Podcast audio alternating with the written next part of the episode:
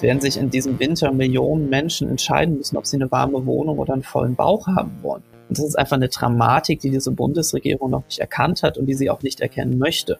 Ich finde, nur der Bereich des Wohnens in diesem Entlastungspaket zeigt für mich so eine ganz typische bundesdeutsche Herangehensweise an solche Krisen, nämlich dann, wenn man irgendwie Angst hat, dass der soziale Aufstand vielleicht doch zu groß wird, dann kurz mal kleine Geldspritzen geben, aber ja nicht Sachen systemisch angehen und ja nicht da verändern, wo wirklich die Probleme herkommen.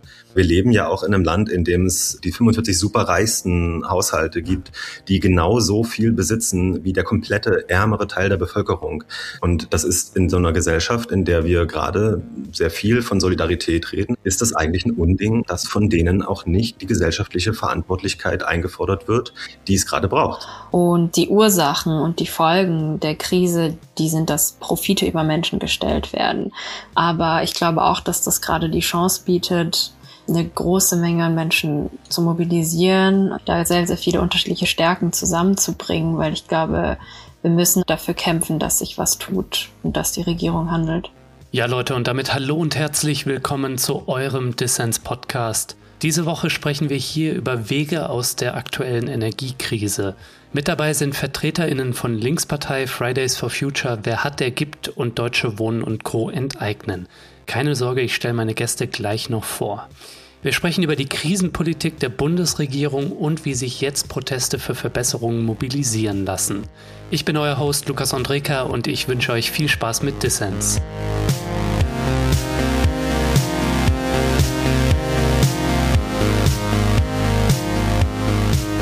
Ja, herzlich willkommen zu unserem kleinen Panel Heißer Herbst. Wer trägt die Kosten der Krise? Wir sind zusammengekommen, um über die Krisenpolitik der Bundesregierung, Alternativen und auch Proteste zu sprechen. Bevor wir loslegen, würde ich gern die Teilnehmenden hier ganz kurz ein bisschen einführen und euch begrüßen. Zu Gast sind Ronny Stach. Er ist aktiv bei Wer hat, der gibt, ein Bündnis von verschiedenen linken Gruppen und Einzelpersonen, das sich für die Umverteilung von Reichtum einsetzt. Lieber Ronny, Herzlich willkommen. Ja, danke. Hallo.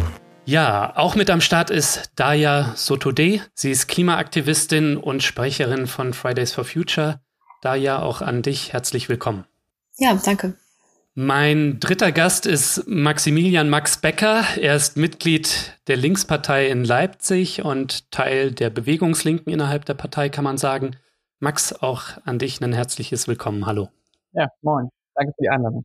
Und zu guter Letzt ähm, mit auf dem Panel Lisa Vollmer.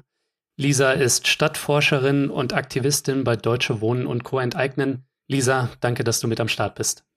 Vielen Dank für die Einladung. Ja, bevor wir das Panel dann für eine Diskussion öffnen, würde ich gerne so ein paar kleine Einstiegsfragen an euch jeweils richten. Die dienen dazu so ein bisschen, dass unsere ZuhörerInnen euch so ein bisschen kennenlernen. Lisa, die Lage, die wir gegenwärtig erleben, die soziale, ist ja dramatisch. Wir erleben, dass Leute jetzt schon Schwierigkeiten haben, sich das Leben zu leisten, auch das Wohnen. Ne? Und wenn im Herbst die Energiekosten weiter steigen, könnten sich die Probleme noch verschlimmern.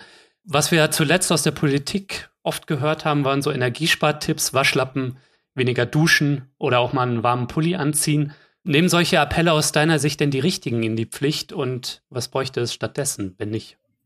Ja, ich glaube, das äh, Problem der zweiten Miete ist äh, Mieterin deutschlandweit schon lange bekannt. Ähm, ich glaube, mit dem individuellen Verhalten oder Verhaltensanpassungen kann man da nur begrenzt gegensteuern, gegen steigende Nebenkosten.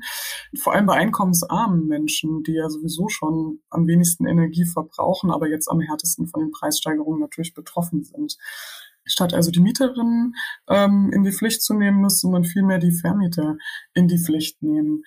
Im Moment gibt es ja ein nicht funktionierendes Anreizsystem zur energetischen Modernisierung. Man könnte aber sowas natürlich auch einfach durch ordnungsrechtlichen Zwang anweisen, dass das passiert mit den Gebäuden und auch den Umstieg auf andere Energieformen erzwingen. Und natürlich sollten die Investitionskosten dafür eben nicht von den Mieterinnen getragen werden, sondern aus den Profiten der Wohnungsunternehmen oder auch durch öffentliche Zuschüsse. Ja, danke dir soweit. Die Bundesregierung hat sich ja entschlossen, keinen Gaspreisdeckel einzuführen, ähm, im Unterschied zum Strom. Sie hat jetzt ein Entlastungspaket aufgelegt, was ähm, durch verschiedene Maßnahmen so ein bisschen die explodierenden Energiekosten abfedern soll. Max, ihr von der Linkspartei ruft zu einem heißen Herbst mit Protesten auf der Straße auf, gegen die Regierung, mit sozialen Forderungen. Wieso eigentlich? Das neue Entlastungspaket umfasst ja 65 Milliarden Euro, ist also ein dicker Batzen gegen Energiearmut. Wieso da auf die Straße gehen? Ja, weil dieses Entlastungspaket, was die Bundesregierung jetzt geschnürt hat, dieses dritte Entlastungspaket, einfach viel zu wenig ist. Es braucht viel mehr. Und wenn wir sehen, fürs Militär wurden äh, ein Sondervermögen in Höhe von 100 Milliarden Euro bereitgestellt, um mehr als 80 Millionen Bürgerinnen und Bürger zu entlasten, soll es jetzt nochmal neu 65 Milliarden geben. Also das steht ja schon in keinem wirklichen Verhältnis. Und das ist an sich als Summe schon mal viel zu gering. Und dann muss man sich natürlich die einzelnen Maßnahmen noch einmal anschauen.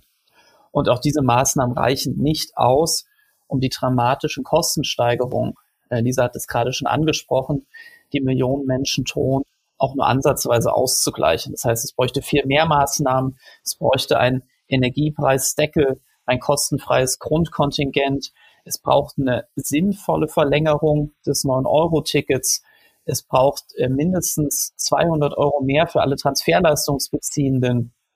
All solche Maßnahmen fehlen natürlich in diesem Paket völlig und finanziert werden, weil das ist ja immer die Gegenfrage, die dann oft gestellt wird, äh, gerade von ja, liberaler Seite, wie soll das Ganze finanziert werden? Finanziert werden könnte das zum Beispiel durch eine Übergewinnsteuer, auf die wir jetzt de facto verzichten. Da ist zwar viel blumiges Gerede in diesem Entlastungspaket über eine Übergewinnsteuer, gerade auf Strom, aber zum einen ist völlig unklar, wann das durchgesetzt wird. Zum anderen wird es nicht für Übergewinne aus dem Jahr 2022 gelten.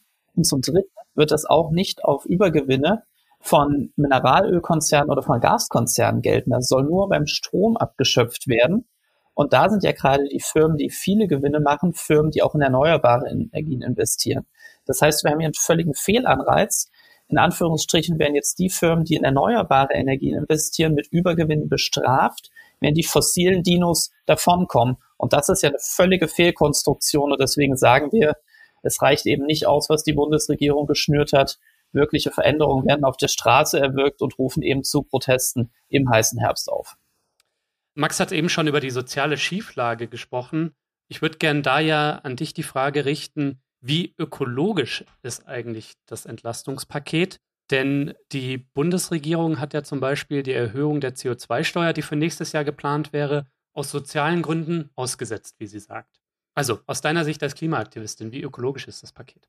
Das Paket ist ja in gewisser Weise schon ein Rückschritt, auf jeden Fall. Und ähm, es ist traurig, dass es jetzt dazu kommen musste, was natürlich gerechtfertigt wird durch die Krise, zumindest wird das eben von den EntscheidungsträgerInnen so gerechtfertigt. Wir sind der Meinung, dass, also es ist wahnsinnig wichtig, dass es diese Entlastung gibt und dass die Entlastung auch die richtigen Menschen unterstützt. Aber dafür braucht es unter anderem gleichzeitig auch einen massiven Ausbau von erneuerbaren Energien, einen massiven Ausbau der Subventionen. Und äh, insgesamt muss man leider schon sagen, dass gerade durch die Aussetzung der Steuer, ja, wir wieder mehr Richtung fossile Energien gehen, was im Endeffekt, wie man jetzt ja auch sieht, uns nicht wirklich weiterbringt. Wir müssen so schnell wie möglich aus dieser Abhängigkeit raus von fossilen Energien, damit solche Engpässe und solche Krisen nicht wieder so stark werden, wie sie es gerade jetzt sind, dass wir nicht wieder in so eine Notlage kommen, in der wir uns jetzt befinden. Ja, Daria, danke dir soweit, wie wir in dieser Krise auch für Klimaschutz pushen können und auch das Soziale und das Ökologische zusammendenken können. Darüber können wir ja noch in diesem Podcast hier sprechen. Ihr habt ja auch am 23. September euren Klimastreik. Link für alle ZuhörerInnen in den Show Notes. Jetzt erstmal zu Ronny. Ronny, ihr von Wer hat der gibt fordert Unternehmen und Reiche an den Krisenkosten zu beteiligen. Im Unterschied zu 2008 der Finanzkrise ist es doch so, dass die Reichen ja erstmal nichts für die Krise können. Sie können ja nichts für Putins Angriffskrieg. Wieso also make the rich pay? Genau. Wir beschäftigen uns auch weniger mit einer Schuldfrage an einem Krieg, als vielmehr mit den sozialen Schieflagen, die vorhin auch schon angesprochen wurden. Und ähm, die kann man in ihren Ursachen zu einem äh, hohen Maße auch unabhängig von der Kriegssituation betrachten. Und ich würde sogar hinzufügen, man muss das auch, denn es gibt gewisse Logiken, die dem System beschrieben sind. Unter anderem dieser Kampf um endliche Ressourcen, aber auch die Logik von Profit, die Ausbeutungsstrukturen, äh, die wir global haben, die das sozusagen von Krise zu Krise immer in neuem Gewand erscheinen lassen, aber da drin steckt immer quasi die gleiche Form von Problematik. Deswegen konzentrieren wir uns auf die soziale Frage. Die Inflation, die gab es schon vor dem Krieg. Es gibt, wie wir alle wissen, inzwischen sehr, sehr viel gerade ressourcennahe Industrien und Branchen und Firmen, die sich unabhängig davon, ob tatsächlich Einkaufspreise erhöht wurden, viel in die Tasche stecken. Es gibt auch jetzt wieder, wo viele Ängste vor den kommenden Monaten haben, nach wie vor Leute, die diese Krisen erleben, als gäbe es sie nicht und die nach dazu größere Gewinne anhäufen können, profitieren von den Notlagen anderer Konzerne, die riesige Gewinne ausschütten, als würde das alles nicht passieren. Deshalb geht es uns, uns nicht um eine Schuldfrage, sondern es geht uns um die Logiken von Profit, Ausbeutung und ähm, der Verteilung des gesellschaftlich erarbeiteten Reichtums. Ja, danke euch vielen soweit. Ich würde gerne im Laufe unseres Panels vor allem über drei Punkte sprechen. Erstens würde ich gerne mit euch nochmal auf das Entlastungspaket schauen, seine Schieflagen und wie es besser gehen könnte. Dann würde ich gern mit euch über die Finanzierungsfrage sprechen, also wer trägt die Kosten für die Krise? Und als drittes würde ich gern darüber sprechen, wie bringen wir jetzt eigentlich den nötigen Druck auf die Straße, damit sich auch noch mehr bewegt. Ja, fangen wir doch mal mit der Krisenpolitik der Ampelregierung an. Um die Folgen der Energiekrise für die Bürgerinnen abzufedern, hat die Bundesregierung jetzt mit einem weiteren Entlastungspaket nachgelegt. Mit 65 Milliarden Euro fällt es auf den ersten Blick auch recht wuchtig aus. Die Botschaft, die Ampel lässt niemanden im Stich, das Land steht zusammen. Wenn ihr drauf schaut, wie die Menschen in der Krise entlastet werden und wer dafür zahlt, wie fällt da euer Urteil zum Entlastungspaket der Ampel aus? Lisa. Ich finde, nur der Bereich des Wohnens in diesem Entlastungspaket zeigt so für mich so eine ganz typische bundesdeutsche Herangehensweise an solche Krisen, nämlich dann, wenn man irgendwie Angst hat, dass der soziale Aufstand vielleicht doch zu groß wird, dann kurz mal äh, kleine Geldspritzen geben, aber ja nicht Sachen systemisch angehen und ja nicht da verändern, wo wirklich die Probleme herkommen. Und so ne, kommt man halt von einem ins andere und wird dann beim nächsten Entlastungspaket wieder landen müssen. Und ähm, ja, im Bereich äh, Wohnen gab es jetzt ja auch ein paar Neuerungen, dass es ähm, äh, beim Wohngeld der Kreis der Empfängerin tatsächlich signifikant erweitert werden soll und dass es äh, bei den WohngeldbezieherInnen auch einen einmaligen Heizkostenzuschuss äh, geben soll. Das sind natürlich für einzelne Leute erstmal gute Nachrichten. Das Problem bei diesem Wohngeld ist, dass es beantragt werden muss. Ne? Also anders als jetzt eine Steuererleichterung oder Kindergeld oder sowas, was dann automatisch ankommt, muss man es beantragen und das ist recht kompliziert und das weiß man, dass das eben Leute auch ausschließt und Leute, die da, da wirklich darauf angewiesen werden, diese Anträge nicht äh, stellen.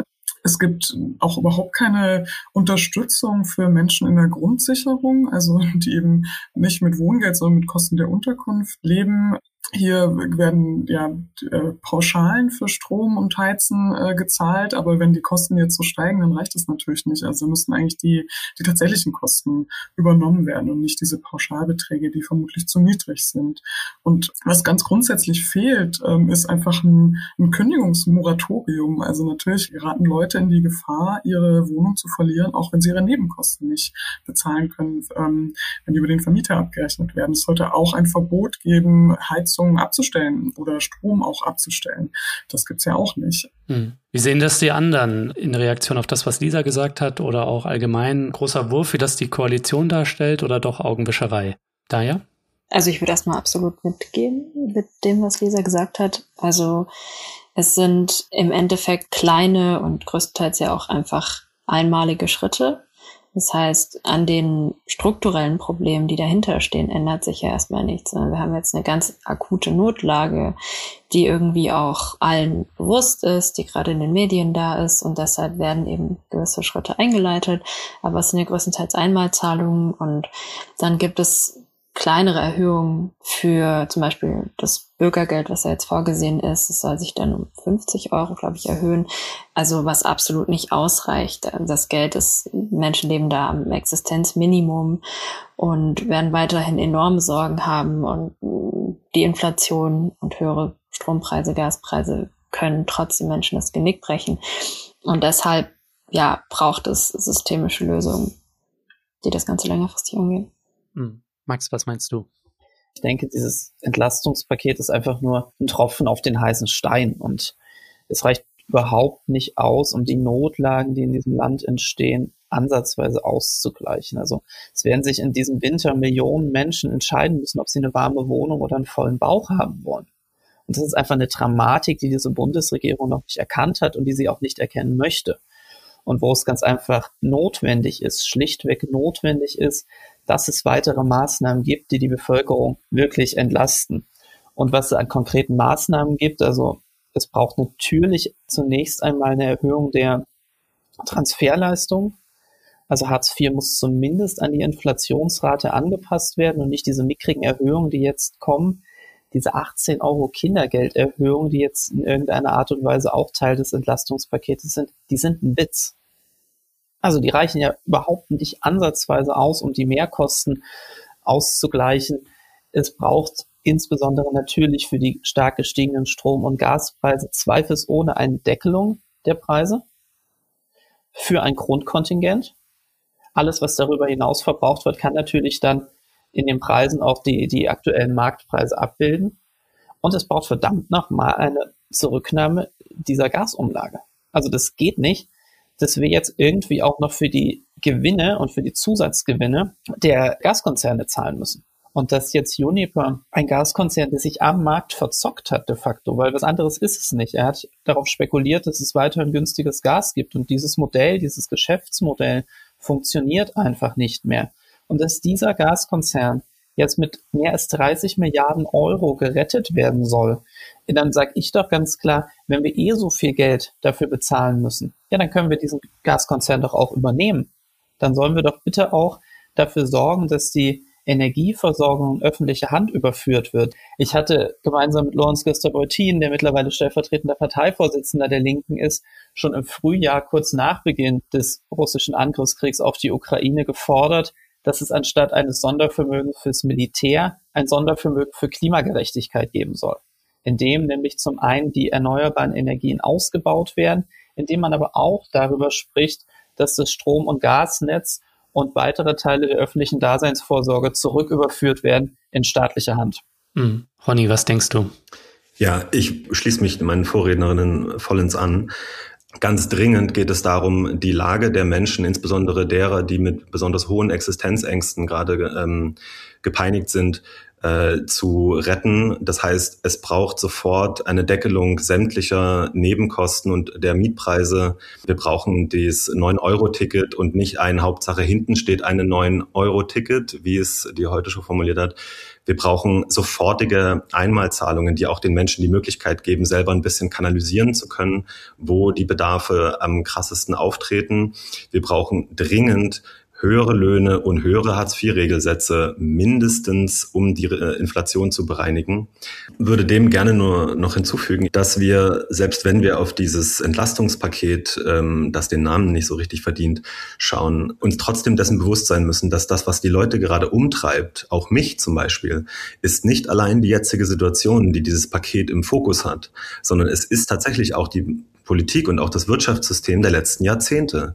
Ich denke, dass sich hier gerade nur etwas Bahn bricht, also gerade auch in den Protesten, würde ich denken, zeigt sich das, das zwar einen äh, konkreten Anlass hat, nämlich aktuelle Krisensituationen, aber wir kommen sowohl einigermaßen gebeutelt aus der Situation während der Hochphase, sag ich mal, der Corona-Krise heraus und auch aus den Jahrzehnten des Neoliberalismus, der in einigen Ländern auch gerade wieder anfängt, stärkere Züge anzunehmen. Deshalb ist auch so ein Paket sozusagen Flickschusterei. Wir müssen an systemische Veränderungen heran die es möglich machen, dass wir keine Entlastungspakete brauchen oder sagen wir bestenfalls weniger als bislang.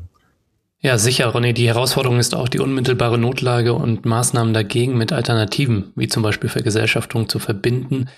Ihr habt jetzt schon ein bisschen skizziert, wie es sozial gerechter zugehen könnte in der Energiekrise. Und jetzt würde ich gerne den Blick mit euch darauf lenken, wie wir eine sozialere Krisenpolitik eigentlich finanzieren könnten. Also wo das Geld herkommt für Gasdeckel, bessere Grundsicherung und zum Beispiel einen günstigen Nahverkehr.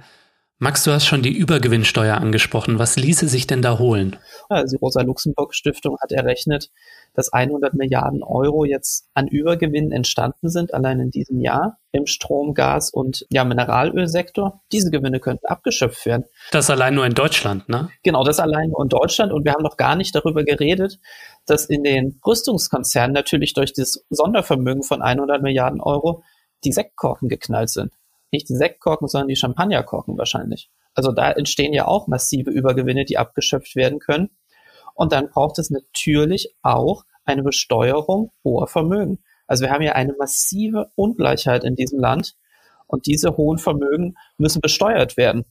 Und äh, es gibt auch Konzepte, einmalig jetzt eine Vermögensabgabe zu machen, aber auch wieder die Vermögenssteuer einzuführen. Die ist seit 1997 ausgesetzt. Das heißt, sie könnte relativ einfach wieder eingeführt werden. Und das ist eine verdammte Aufgabe in dieser großen gesellschaftlichen Krise.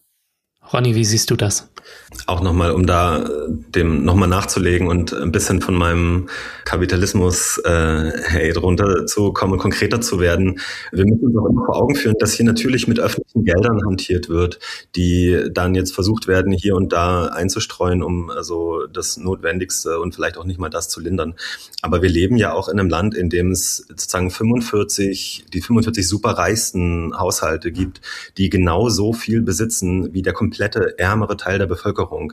Das heißt, es gibt auch einfach wahnsinnig viel zu holen an den Stellen, wo wir aktuell unseren gesellschaftlichen Reichtum konzentrieren.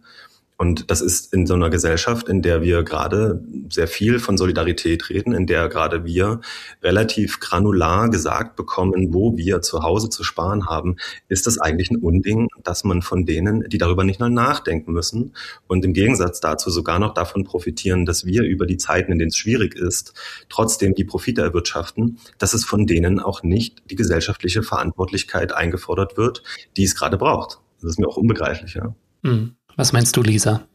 Ich glaube, man könnte nicht nur Steuern erhöhen oder einführen, man könnte gewisse Steuererleichterungen auch einfach abschaffen. Es wäre noch leichter, vielleicht äh, sogar mit der FDP zu machen. Also warum wird ein Dienstwagen ähm, steuerbezuschusst? Warum müssen wir in der Pendlerpauschale denjenigen mehr zahlen, die mit dem Auto pendeln, als denen, die mit dem Zug pendeln? Also diese Gelder könnte man doch direkt umwidmen in 9-Euro-Ticket, in den Ausbau der ähm, Bahninfrastruktur im ländlichen Raum und so weiter. Ja, Subventionen aus dem Auto rausnehmen und in den öffentlichen Nahverkehr stecken, da bin ich voll dabei. Jetzt ist ja geplant, ein Nachfolgeticket für das 9-Euro-Ticket zu machen. Das 9-Euro-Ticket ist Geschichte, wir ärgern uns alle drüber, aber die Bundesregierung, die will ein Nachfolgeticket, setzt sich da mit den Ländern jetzt an den Tisch. Das könnte dann am Ende so zwischen 50 und 70 Euro liegen. Daria, ihr von Fridays for Future habt euch ja für ein Nachfolgeticket stark gemacht. Ja. Ist das denn sozial und ökologisch gerecht, wenn es dann am Ende so bei 69 Euro liegt? An sich ist es erstmal gut, dass es überhaupt einen Nachfolger gibt, ein Nachfolgeticket. Äh, das braucht es auf jeden Fall. Also es gibt zwei große Punkte. Der eine ist, das soll ja erst in ein paar Monaten kommen. Und in der Zwischenzeit müssen sich Menschen überlegen, was sie machen, wie sie mobil bleiben, wie sie vorankommen. Und gerade jetzt die folgenden Monate, das restliche Jahr sind, wie wir ja gerade schon besprochen haben, ne, da werden enorme Preissteigerungen geben und ähm, das gleichzeitig müssen Menschen wieder mit den alten Konditionen klarkommen, was den ÖPNV angeht. Und es braucht eigentlich eine Lösung für diesen Zeitraum. Und zudem sind natürlich 69 Euro deutlich mehr als 9 Euro. Und 69 ist eine Zahl, die für viele Menschen machbar ist, aber eben auch wieder nicht für alle. Mhm. Ja, ich glaube, wenn man über die Förderung vom öffentlichen Nahverkehr oder auch äh, Fernverkehr spricht, dann reicht aber auch es nicht über ein 9-Euro-Ticket zu sprechen. Ich wohne ja in Berlin und wenn ich, ich bin schon seit Jahren gewohnt, wenn ich einen Ausflug mache am Wochenende nach Brandenburg, dass ich dann am Sonntag äh, Nachmittag regelmäßig drei, vier Züge abwarten muss äh, in der brandenburgischen Pampa, bis ich da einsteigen kann, weil der so voll ist. Und das hat nichts mit dem 9-Euro-Ticket zu tun. Es hat was damit zu tun, dass man da Strecken abgebaut hat ohne Ende, dass die Bahnhöfe so kurz gebaut sind, dass man jetzt leider die Züge auch nicht länger machen kann und äh, die Strecken oft eingleisig sind, sodass man auch keine höhere Taktung hinbekommt. Also das sind einfach sozusagen massiver Rückbau der Infrastruktur, der da passiert ist, totale Fehlplanung und das, da muss, das muss man ändern. So, sonst können die Leute, die dort leben, nicht auf den, äh, vom, vom Auto wegkommen. Ja? Die müssen auch irgendwo hinpendeln, um zu arbeiten. Und ich glaube, um das zu finanzieren, um auf deine Ursprungsfrage zurückzukommen, da reicht es wahrscheinlich auch nicht jetzt äh, nur Steuern zu erhöhen, sondern da wird man ähm, Schulden für aufnehmen müssen. Also auch die Schuldenbremse muss weg, aber diese Investitionen lohnen sich da. Also das sind ja Investitionen, in die Zukunft, in die Infrastruktur, in die äh, wirtschaftliche Entwicklung, in die Daseinsvorsorge der Leute. Ihr vier, wenn wir mal darauf schauen, ihr habt jetzt schon die Mängel in der Krisenpolitik der Bundesregierung benannt. Ähm, ihr habt auch benannt, was Instrumente wären, um kurzfristig, mittel- und vielleicht auch langfristig da rauszukommen. Und wir haben auch über Finanzierung gesprochen. Das sind natürlich auch alles gute Ideen. Und ich habe jetzt gelesen, dass die Mehrheit in Deutschland laut Umfragen auch für einen Energiepreisdeckel zum einen ist und die Mehrheit auch für eine Übergewinnsteuer. Und das sagt ja auch was. Und trotzdem haben wir das nicht. Und ich glaube, es wäre auch falsch anzunehmen, ähm, also es für selbstverständlich zu nehmen, dass das dann jetzt auch kommt.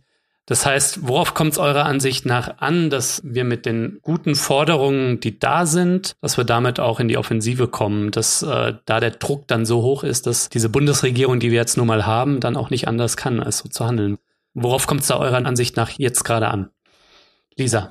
Ja, ähm, wir bei Deutsche Wohnen enteignen haben ja Erfahrungen damit, wie das ist, wenn man eine Mehrheit für was organisiert und dann wird es trotzdem nicht umgesetzt.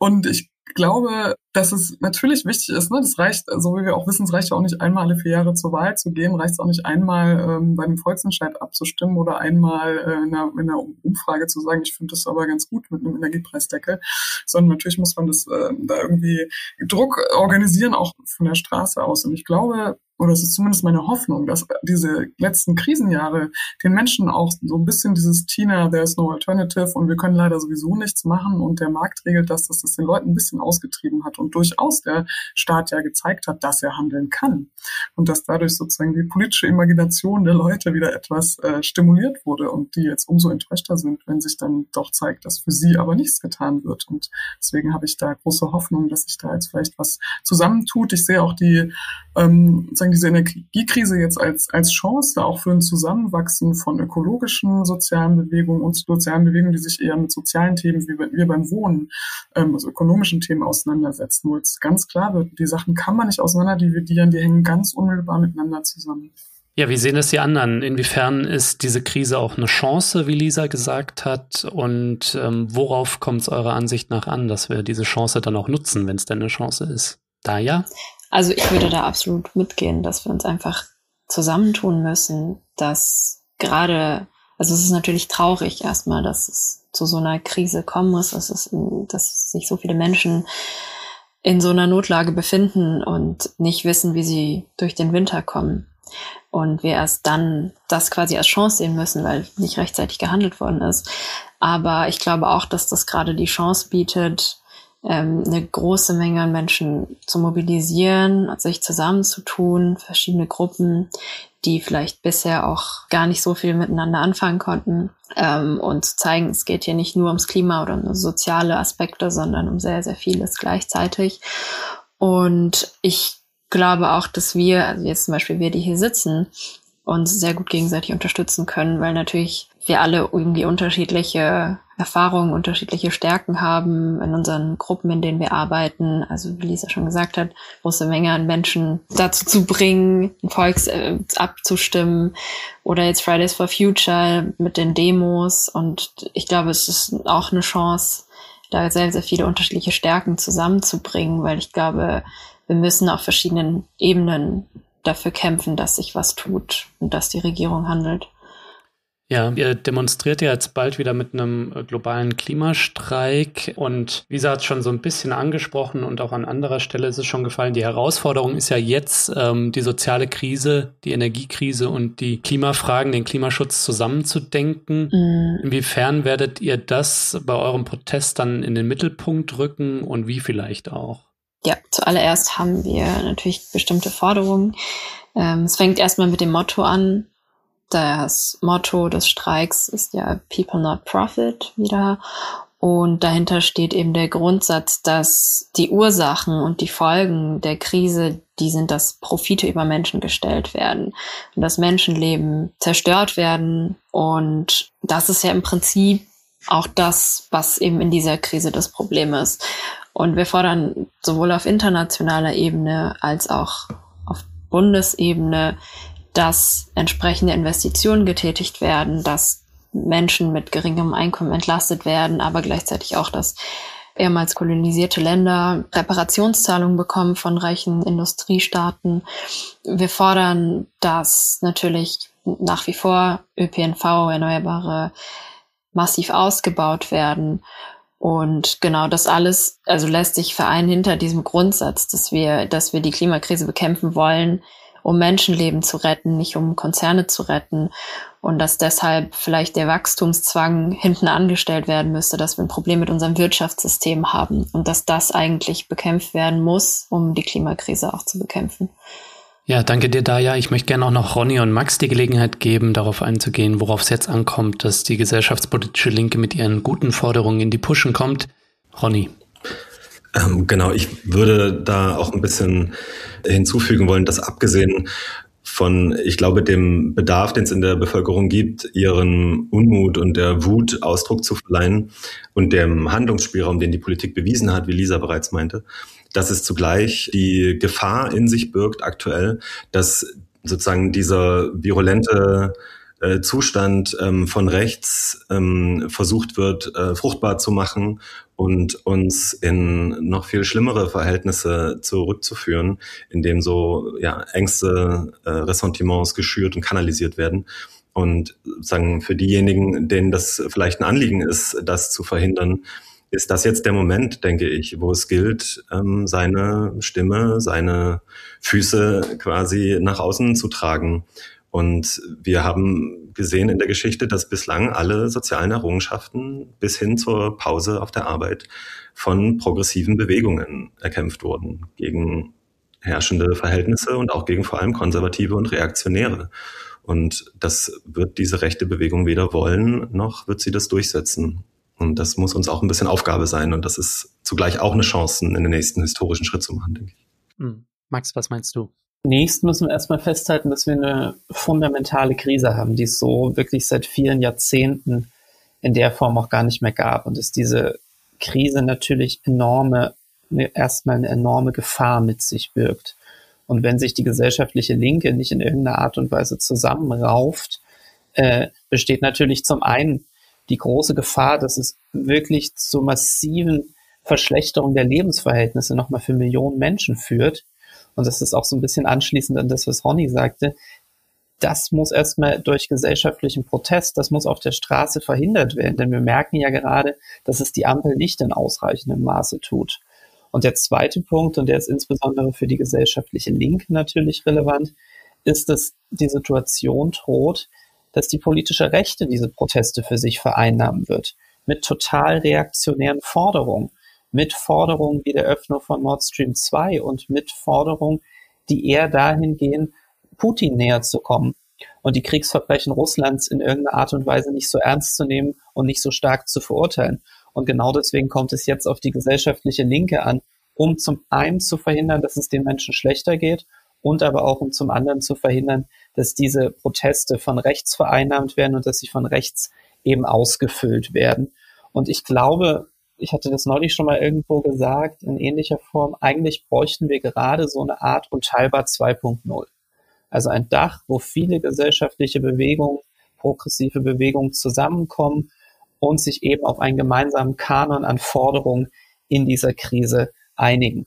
Und zum einen ein Dach, das auch ganz deutlich macht, wir lassen nicht zu, dass unsere verschiedenen legitimen Kämpfe und Anliegen in dieser Krisensituation gegeneinander ausgespielt werden, sondern wir stehen solidarisch zusammen als freie und offene Gesellschaft.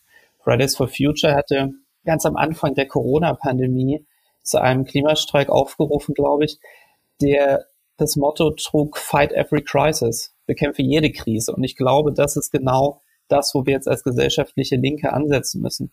Wir haben eine Vielfachkrise und es ist unsere Aufgabe, Modelle, Lösungen und Bündnisse zu schmieden, die genau diese Vielfachkrise angeht und solidarische Lösungen findet.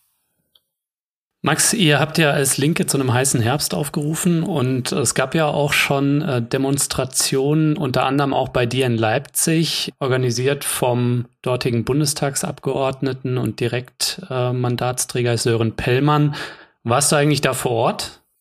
Genau, ich war vor Ort und möchte gleich zu Beginn hinzufügen, diese Proteste waren nicht nur organisiert von Sören Pellmann, sondern es haben sich eben dem auch viele gesellschaftliche linke Gruppen angeschlossen. Der SDS hat beispielsweise mit mobilisiert, Prisma hat mit mobilisiert, es haben Straßenbahnfahrerinnen, Mieterinnen etc. gesprochen. Also es war wirklich letztlich ein breiter Protest, der am Montag auf die Straße getragen wurde, zumindest von der Demonstration aus, möchte aber zugleich anfügen, durch die aufgeheizte Stimmung, die ja im Vorfeld quasi schon extrem hochgechest wurde, indem diese Frontstellung rechts gegen links, Querfront aufgemacht wurde, ist es dieser Demonstration am Montag nicht gelungen, die Menschen anzusprechen, die es eigentlich gerade auf der Straße bräuchte.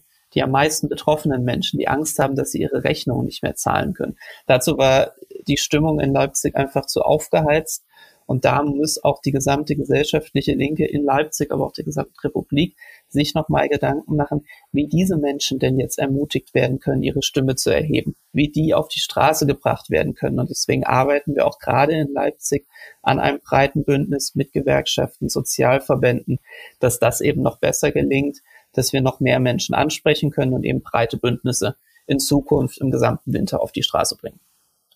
Ja, es braucht definitiv mehr Mobilisierung als nur durch die Linkspartei und da kann man vielleicht auch gleich noch drüber sprechen. Aber von dir, Max, hat mich jetzt gerade noch interessiert zwei Punkte. Zum einen, wie hat bei den ersten Demos, vor allem in Leipzig, die Abgrenzung gegenüber den Rechten funktioniert? Die haben ja parallel demonstriert und die wünschen sich ja ganz offensiv auch eine Querfront. Und nicht alle bei euch in der Partei waren ja glücklich über diesen Protesttag, den Montag, der ja zuletzt dann von Pegida und Corona-Leugnern und Rechten genutzt wurde in Sachsen. Und das andere wäre, es gibt ja in der Linkspartei auch prominente Stimmen, allen voran Sarah Wagenknecht, die da sehr ähnlich wie die AfD argumentieren. Die Linkspartei ist für Sanktionen gegen Russland, Wagenknecht ist dagegen. Die Linkspartei verurteilt den Krieg Russlands gegen die Ukraine. Sarah Wagenknecht dagegen spricht von einem Wirtschaftskrieg gegen Russland, auch AfD-Sprech. Und die Linkspartei ist gegen die Inbetriebnahme von Nord Stream 2 und Sarah Wagenknecht ist dafür. Also eine weitere Herausforderung ist, wie mit dem Pro-Putin-Flügel umgehen und ich hoffe, da wird es auch Abgrenzung geben. Ja, zunächst einmal vielleicht noch zwei Vorworte zu der Demonstration vor zwei Wochen am Montag in Leipzig. Also ich persönlich halte diesen Demonstrationstag Montag aus vielerlei Gründen nicht für geeignet für eine linke Partei. Das hat zum einen mit ihrer historischen Verantwortung zu tun. Die Montagsdemonstrationen waren ja ursprünglich Demonstrationen gegen das SED-Regime das heißt, die Linke mit ihrer Vergangenheit kann eigentlich nicht guten Gewissens zur Demonstration an einem Montag aufrufen. Das kann eine gesellschaftliche Linke tun, das sollte die parteipolitische Linke tunlichst unterlassen. Und zum anderen haben natürlich gerade in Sachsen die Rechten diesen Montag gekapert seit vielen Jahren. Das heißt, ich war mit dieser Wahl des Tages Montag auch nicht ganz glücklich und ich war vor allen Dingen auch nicht glücklich, dass in Leipzig parallel laufende Bündnisprozesse mit dieser Demonstration übergangen wurden. Wir haben das dann durch einen Dialogprozess, glaube ich, ganz gut eingefangen, aber das war mir jetzt noch einmal wichtig, das auch hier an der Stelle zu äußern. Wie hat die Abgrenzung gegenüber rechts funktioniert? Der Leipziger Augustusplatz ist sehr groß. Das heißt, das hat schon einmal räumlich funktioniert, einfach dadurch, dass in der Mitte des Platzes zwischen diesen beiden Demonstrationen Straßenbahnen durchgefahren sind. Und dazwischen Hamburger Gitterstand und relativ viel Polizei. Das heißt, wir hatten zum einen schon mal eine räumliche Abgrenzung und dann muss man ganz klar aber auch sagen, die lokalen Antifa-Gruppen, die lokalen autonomen Gruppen haben sehr großen Anteil daran gehabt, dass die Demonstrationen sich im Endeffekt nicht gemischt haben. Und da muss man, glaube ich, auch an die Gruppen in Leipzig nochmal einen riesengroßen Dank aussprechen, dass sie eben dafür gesorgt haben, dass die Freien Sachsen nicht wirklich laufen konnten, sondern dass es für die Freien Sachsen, also für diese rechte Gruppierung, eben eher zu einem desolaten Montag geworden ist. Und zu der Frage, wie die Linkspartei sich jetzt positionieren kann, um in ihren politischen Statements auch klarer zu werden. Also der letzte Parteitag hat ja ganz klare Beschlüsse gefasst.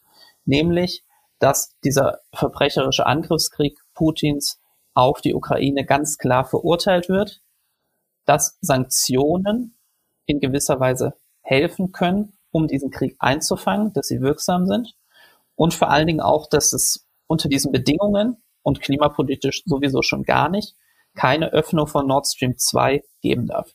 Der Parteitag war sehr klar und alles andere sind Einzelstimmen in der Linkspartei. Das sind sehr prominente Einzelstimmen und das ist überaus bedauerlich, dass es diese Einzelstimmen gibt.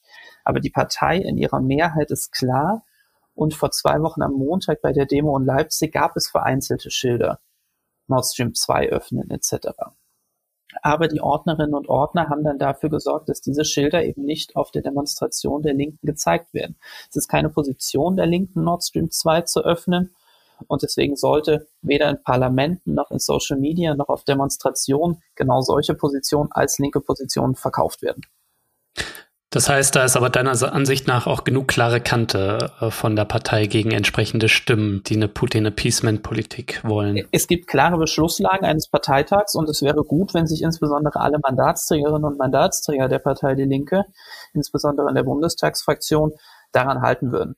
Denn es geht gerade nicht darum, dass sich einzelne Mandatsträgerinnen und Mandatsträger profilieren, sondern dass wir guten gesellschaftlichen Protest organisieren, der eine klare inhaltliche politische Botschaft hat. Und da sage ich ganz klar, alle Leute, die für die Linke in irgendwelchen Parlamenten sitzen, haben sich bitte an die Parteibeschlüsse zu halten. Punkt. Ja, was plant ihr eigentlich jetzt weiter? Es wird wahrscheinlich auch davon abhängen, wie der Protest nicht nur in Leipzig abläuft, sondern auch in vielen anderen Städten, vor allem den großen Städten, glaube ich. Wie wollt ihr da ja weiter den Herbst zu einem heißen Herbst machen? Also die Linke ruft jetzt an ganz verschiedenen Orten, an verschiedensten Wochentagen zu Demonstrationen auf. Es wird eigentlich jetzt an allen Wochentagen Demonstrationen der Linken geben. Klar ist aber für mich auch, dass die Linke nicht die alleinige Kraft sein sollte, die zu diesen Protesten aufruft, sondern dass es breite gesellschaftliche Bündnisse braucht, die diese Proteste organisieren, dass es Gewerkschaften braucht, Sozialverbände, dass es all diese Akteure braucht, dass die sich zusammentun und gemeinsam äh, zu Protesten aufrufen, zu Protesten zu mobilisieren. Die Linkspartei ist natürlich sehr stark in der Fläche vertreten bundesweit. Und ich glaube, das ist eine Stärke, die die Partei auch einbringen sollte.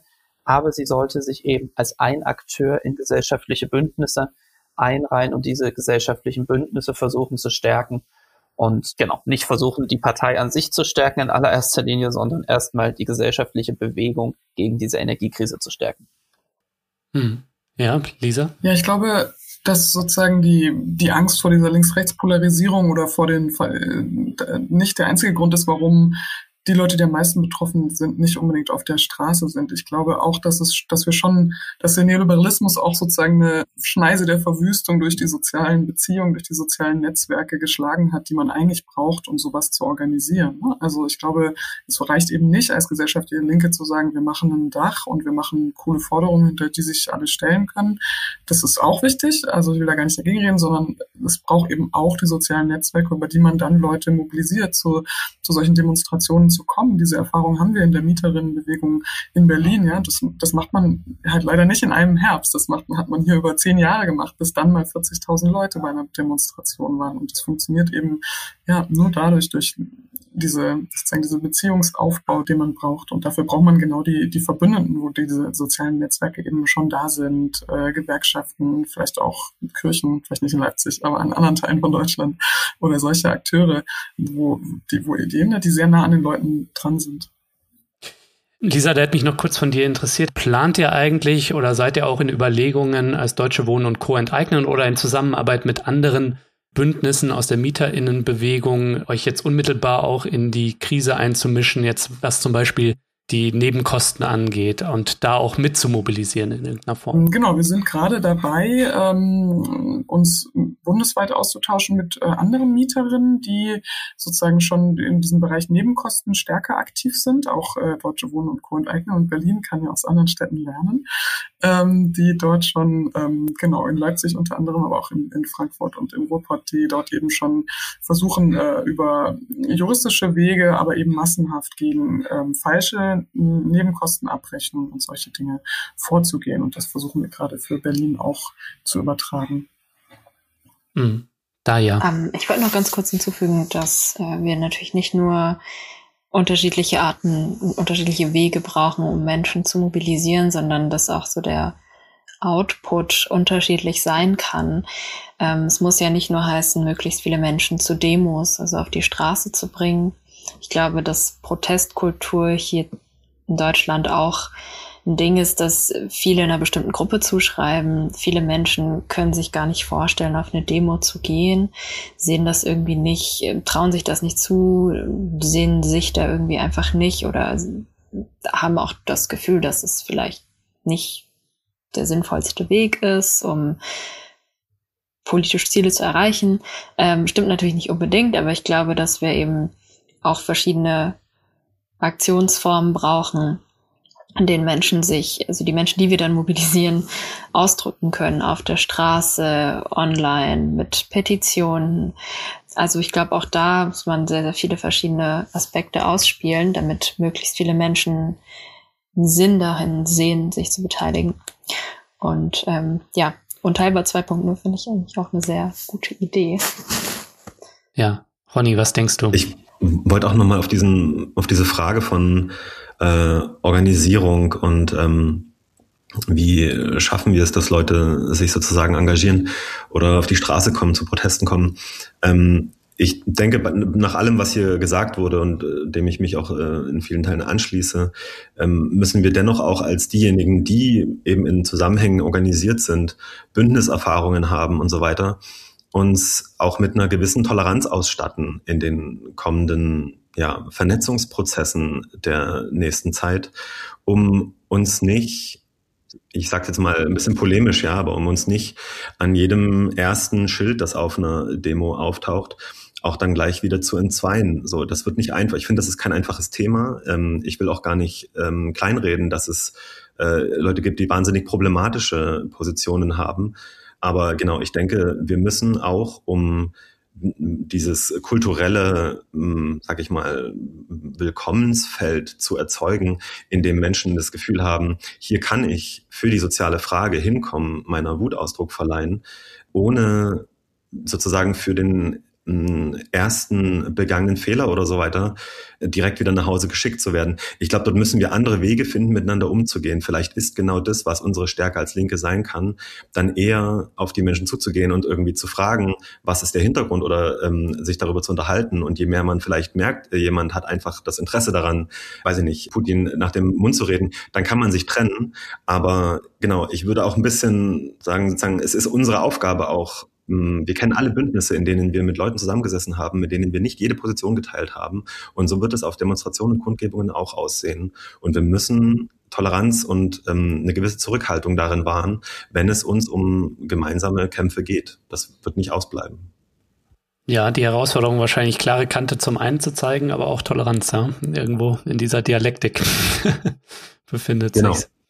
Die Zeit ist schon fortgeschritten, leider. Ich würde gern zum Abschluss mit euch noch mal kurz einen Blick werfen, wie wir die soziale Frage und die ökologische Frage, wie wir die verbunden kriegen. Das haben wir jetzt schon mehrfach thematisiert.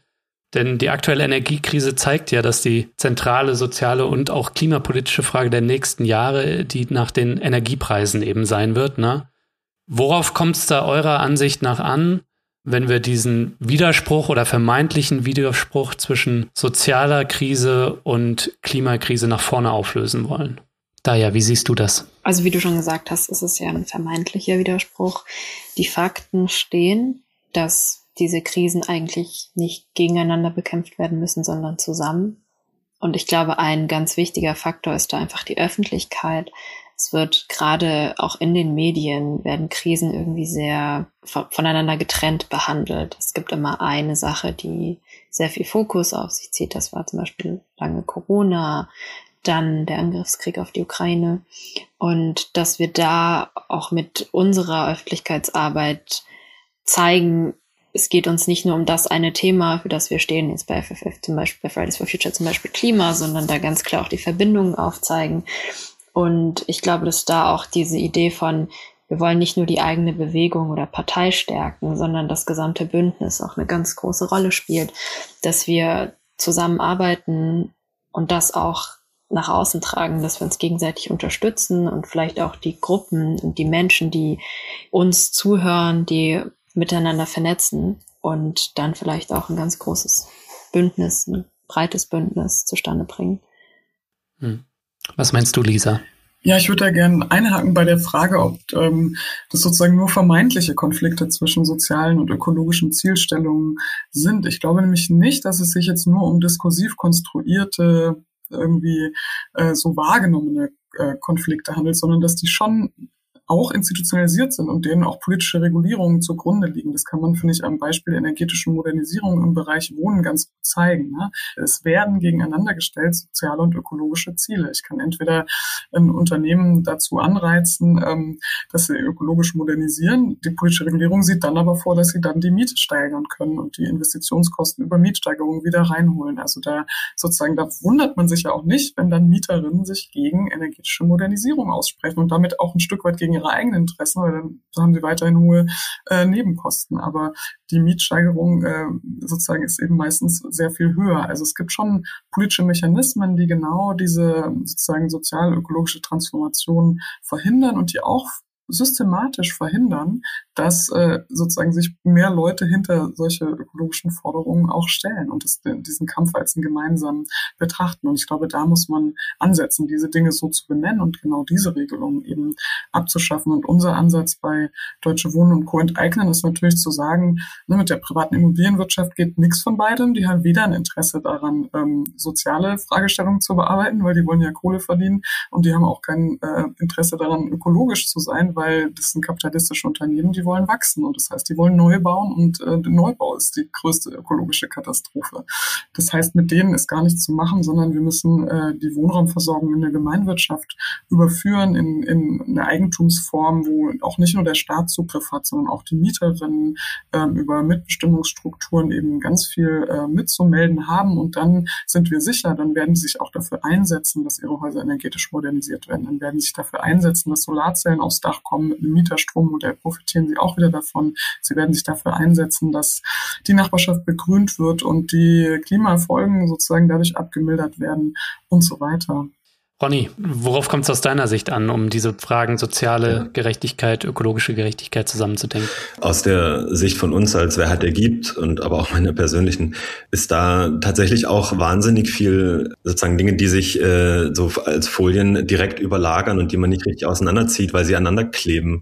Das ist äh, angefangen von dem äh, Lebensstil, der insbesondere von MultimilliardärInnen geführt wird die auch laut Studien einen tatsächlich viel höheren Fußabdruck als viele, viele, viele Menschen zusammen haben, äh, bis hin zu der schieren Wachstumslogik mit endlichen Ressourcen, in der sowohl die Ausbeutung und äh, Akkumulation unserer gesellschaftlich erarbeiteten Reichtümer stattfindet und dabei die Zerstörung von Umwelt und Natur vorangetrieben wird. Ich glaube, es gibt ganz viel, wo sich beide Dinge berühren, sowohl die Klima- als auch die soziale Frage. Und unsere Stoßrichtung als Wer gibt, ist halt ähm, von der sozialen Seite zu kommen und dabei immer darauf zu zeigen, dass das, äh, wie wir auch vor der FDP-Zentrale mit der Sprecherin von Debt for Climate ähm, zum Beispiel deutlich gemacht haben, ähm, dass das auch mit den Kosten, die der globale Süden für unseren Lebensstil in, in den Industrienationen zu tragen hat, dass das sehr, sehr viel miteinander zu tun hat und wir versuchen das weiter aufzuzeigen und diese Kämpfe gemeinsam zu führen. Mhm. Maximilian, wie bringen wir die Klima- und die soziale Frage zusammen? Ich glaube, kurzfristig kann das gelingen, indem wir insbesondere nochmal darauf eingehen, dass diese Notsituation, in der wir uns jetzt oder in der sich viele Menschen im Winter befinden werden, das Resultat einer über Jahrzehnte lang oder jahrzehntelang verfehlten Klima- und Energiepolitik ist.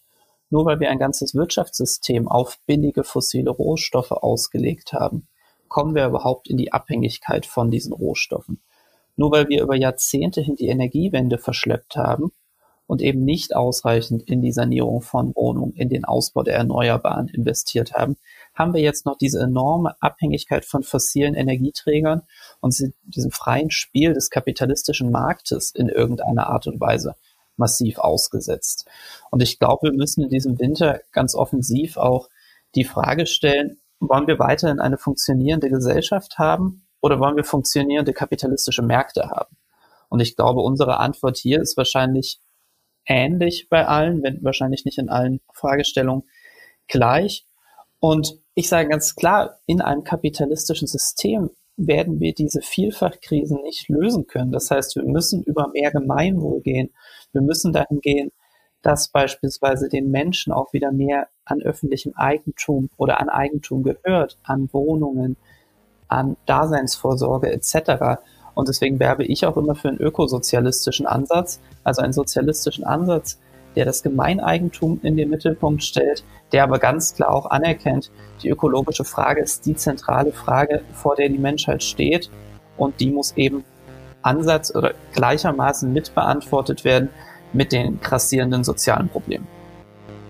Ja, ihr vier, ich möchte euch ganz herzlich danken, dass ihr teilgenommen habt an meinem kleinen Panel hier. Ich habe sehr viel gelernt. Ich denke, das wird den Leuten da draußen auch so gehen. Und vielleicht sieht man sich im Herbst, Winter auf der Straße. Bis bald. Vielen Dank. Bis bald. Tschüss. Danke, Lukas.